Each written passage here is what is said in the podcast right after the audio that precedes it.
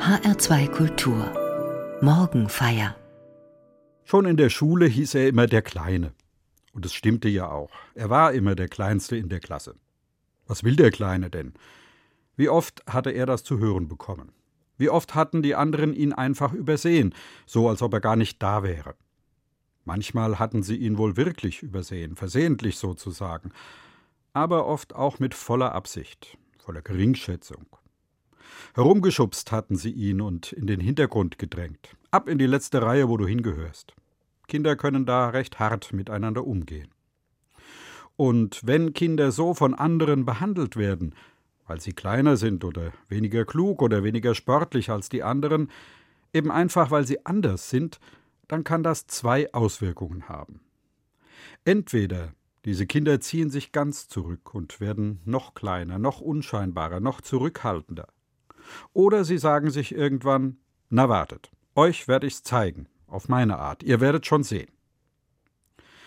Wo es mit körperlicher Gewalt und Größe nicht geht, kommt's dann eben auf anderes an. Schlau muss man dann sein und gewitzt. Tricksen muss man können, um die anderen doch noch zu überholen. Und man muss Fähigkeiten auf einem Gebiet entwickeln, auf dem die anderen unterbelichtet sind. Man muss eine Sache machen, bei der man die Konkurrenz der anderen nicht so zu fürchten hat. So hatte es ein Mann namens Zachäus gemacht. Zumindest stelle ich mir das so vor. In der Bibel wird von ihm erzählt, im Neuen Testament im Evangelium nach Lukas.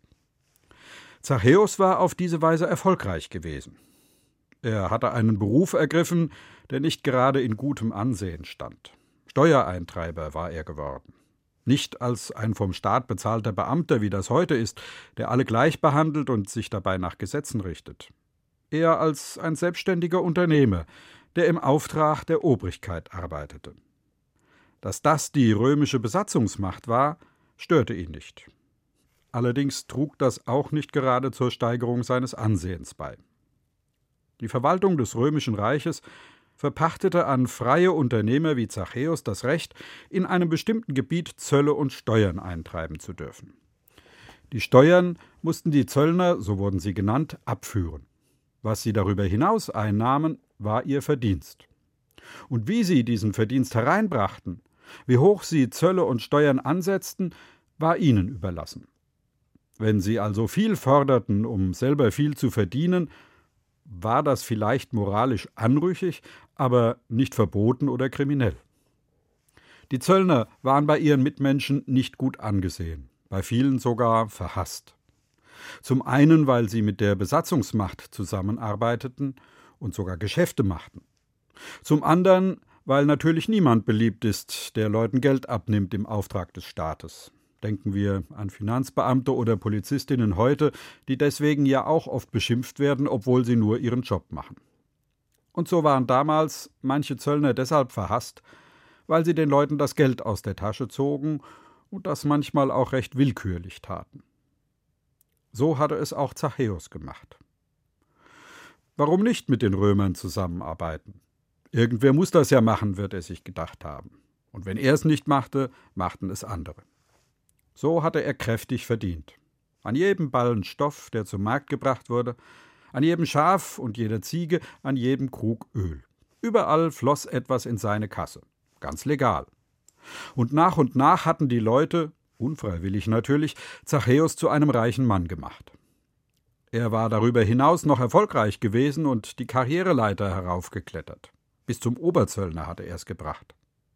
Schon längst musste er sich nicht mehr mit Kleinkram abgeben und mit den Händlern oder Handwerkern herumzanken. Dafür hatte er jetzt seine Leute. Er blieb im Hintergrund und verdiente dabei umso besser. So hatte er es den anderen gezeigt, der kleine Zachäus. In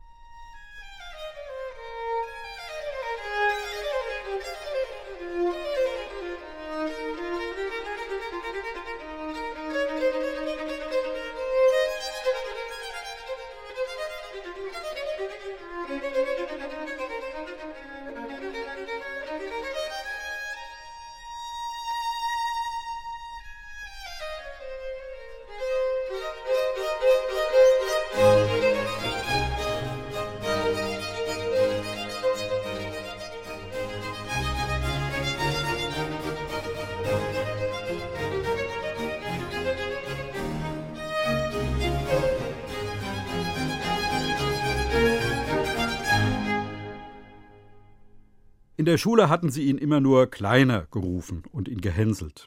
Aber der kleine Zachäus hatte es ihnen allen gezeigt. Sollten sie doch ruhig über ihn lachen.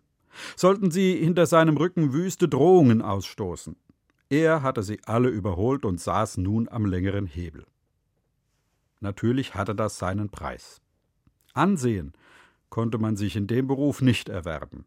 Aber hatte ihn vorher jemand angesehen? Freunde fand er nur unter seinesgleichen, aber hatte er vorher Freunde, wirkliche Freunde gehabt? Auch im Gottesdienst war er nicht gern gesehen, aber hatte da vorher jemand nach ihm gefragt? War es nicht besser, zu denen zu gehören, die andere herumschubsen, als selber herumgeschubst zu werden? Wie auch immer, er hatte es ihnen allen gezeigt, der Kleine, auf seine Weise. Und damit war er ganz zufrieden. Er konnte sich vor sich selber und vor andere hinstellen und trotzig sagen, ja, ich bin Zöllner. Na und? Aber ich denke mir, es gab in Zachäus auch noch eine andere Seite. Die kannte nur er selber. Und er hütete sich, sie vor anderen zu zeigen. Denn manchmal schämte er sich für das, was er war und was er machte. Schon als Kind hatte er sich geschämt dafür, dass er so klein war und dass die anderen ihn deshalb auslachten. Hatte sich dafür geschämt, anders zu sein, obwohl er dafür doch gar nichts konnte. Und jetzt schämte er sich auch dafür, dass er als Zöllner eben nicht zu den anständigen und angesehenen Leuten gehörte, dass er wieder anders war als alle anderen, dass er wieder irgendwie draußen stand. Ja, manchmal schämte er sich dafür, auch wenn es nichts Illegales oder Kriminelles war, ein Zöllner zu sein. Es gibt viele Menschen, die sich auf irgendeine Art und Weise schämen. Manchmal ohne dass sie das selber so sagen würden, ohne dass ihnen das selber so bewusst ist. Sie schämen sich, weil sie anders sind als andere. Anders von Gestalt, nicht so groß oder schlank oder sportlich oder hübsch wie andere weil sie einem gängigen Ideal nicht entsprechen. Es gibt Menschen, die sich auf eine gewisse Art dafür schämen, dass sie krank sind und nicht so leistungsfähig wie andere. Es gibt Menschen, die leiden darunter, dass sie im Leben nicht das erreicht haben, was sie sich erträumt haben und was die anderen scheinbar alle haben. Es gibt Menschen, denen setzt das zu. Sie fühlen sich schlecht und weniger wert als andere, ohne dass es dafür wirklich einen Grund gibt. Und natürlich gibt es auch Menschen, die sich durchaus mit Grund schämen für Dinge, die sie gesagt oder getan haben. Es gibt auch Scham, die etwas mit Schuld zu tun hat. Und doch sind Scham und das Bewusstsein von Schuld nicht dasselbe. Scham gibt es auch ohne Schuld. Wer sich schämt, hat vor allem vor einer Sache Angst, bloßgestellt zu werden. Wenn man das Gefühl hat, alle schauen auf mich, alle sehen, wie ich wirklich bin, alle sehen meine Schwächen, dann möchte man sich am liebsten irgendwo verkriechen, am liebsten würde man im Boden versinken. Nur nicht auffallen ist die Devise, dass bloß keiner etwas merkt.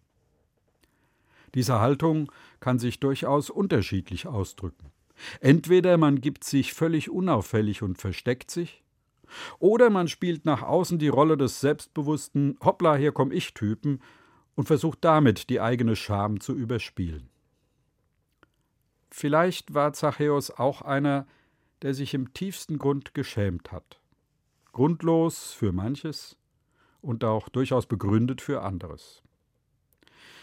Vielleicht war diese Scham der Grund dafür, dass er Jesus unbedingt sehen wollte, als er in seine Stadt kam, nach Jericho diesen Mann, der ja auch anders war als die anderen und der mit Menschen anders umging als andere.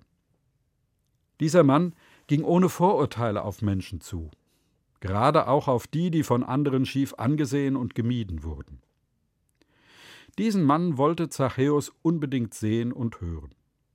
Und deshalb schämte er sich nicht dafür, auf einen Baum zu klettern, weil die Großen mal wieder vorne standen und ihn den Kleinen nicht durchließen. Also kletterte er auf einen Baum, wieder der Kleine, der die anderen überholt. Aber er hatte sich nicht gescheut, auf einen Baum zu klettern, um Jesus zu sehen.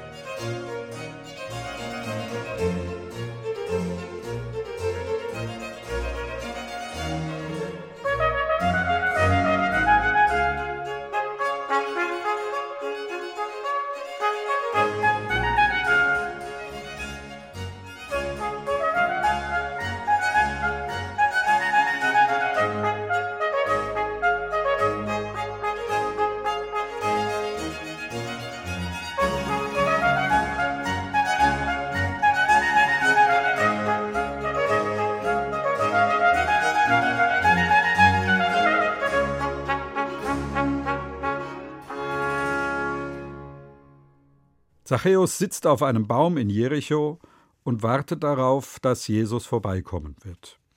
Oben auf einem Baum, über den Köpfen der Menschen, die ihm sonst die Sicht versperrt hätten, hält er Ausschau.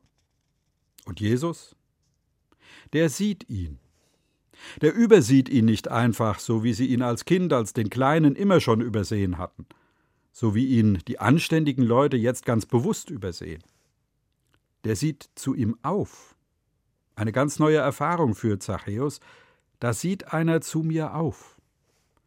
Und dabei bleibt es nicht. Jesus bleibt stehen, ruft ihn vom Baum herunter und sagt, ich will heute bei dir zu Gast sein. Zachäus weiß gar nicht, wie ihm geschieht. Er kann gar nicht schnell genug herunterklettern von seinem Baum, um diese Selbsteinladung anzunehmen und Jesus in sein Haus zu bitten. Und dann sitzt Jesus mit Zachäus an einem Tisch, auf Augenhöhe sozusagen. Das sagt schon alles. Ich male mir aus, wie das gewesen sein mag. Wie Jesus spricht, Zachäus, du brauchst dich nicht größer zu machen, als du bist. Du musst nicht versuchen, alle anderen zu überholen. Du musst dich nicht schämen für das, was du bist. Zachäus, ich bin mir nicht zu schade für dich. Du bist mir als Gastgeber gerade recht. Bei mir zählt nicht, ob du klein bist. Bei mir zählt auch nicht, ob du Zöllner bist. Bei mir zählt nicht, was andere über dich denken oder von dir sagen. Bei mir zählst du, Zachäus. Ich sehe dich. Ich sehe dich an. Für mich gehörst du dazu. Bei mir bist du angesehen.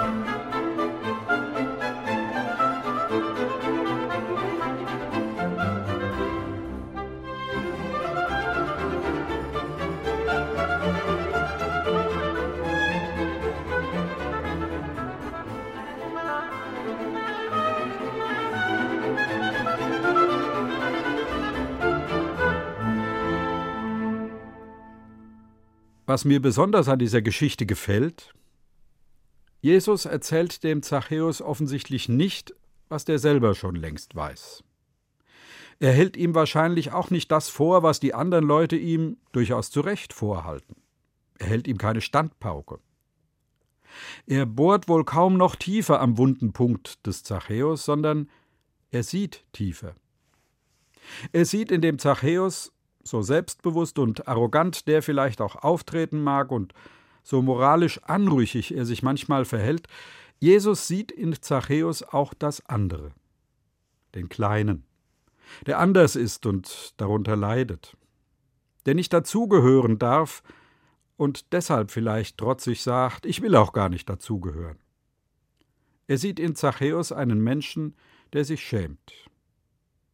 Für sich selber, und für das, was er ist und was er nicht ist, auch für das Unrechte, was er tut und für den Gewinn, den er daraus zieht und an dem er sich durchaus auch freut.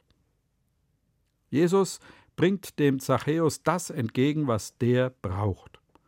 Ansehen. Er sieht ihn an und lädt sich bei ihm ein. Er setzt sich mit ihm an einem Tisch auf Augenhöhe. Darin kommt für mich und wohl auch für die Menschen damals eindeutig zum Ausdruck Zachäus, du gehörst dazu. Du brauchst dich nicht zu schämen. Und Zachäus? Der ist davon so überwältigt, dass er Wiedergutmachung verspricht. Er will reinen Tisch machen und neu anfangen. Angerichteten Schaden will er zurückerstatten, sogar in größerem Umfang, als es die Bestimmungen vorsehen. Ja, ich gehöre dazu. Ja, ich will dazugehören zum Volk Gottes. Ich kenne die Gebote. Ich weiß, was Gott von mir erwartet, und ich will mich dran halten. Schwer wird's werden. Und wie es mit mir weitergeht, weiß ich nicht, aber wenn du, Jesus, zu mir sagst, du gehörst dazu, dann will ich ernst machen damit. So kann ein Mensch sich verändern, wenn einer ihn freundlich ansieht, so wie Jesus das bei Zachäus getan hat. So kann ein Mensch sich verändern, wenn einer ihn ansieht und nicht einfach übersieht oder durch ihn hindurchschaut. So kann sich ein Mensch verändern, wenn einer nicht auf ihn herabsieht, sondern zu ihm aufschaut. So kann sich ein Mensch verändern, wenn einer ihn ansieht, der nicht Verachtung, Geringschätzung oder sogar Hass in seinem Blick hat, sondern Freundlichkeit und Achtung, ja und Liebe.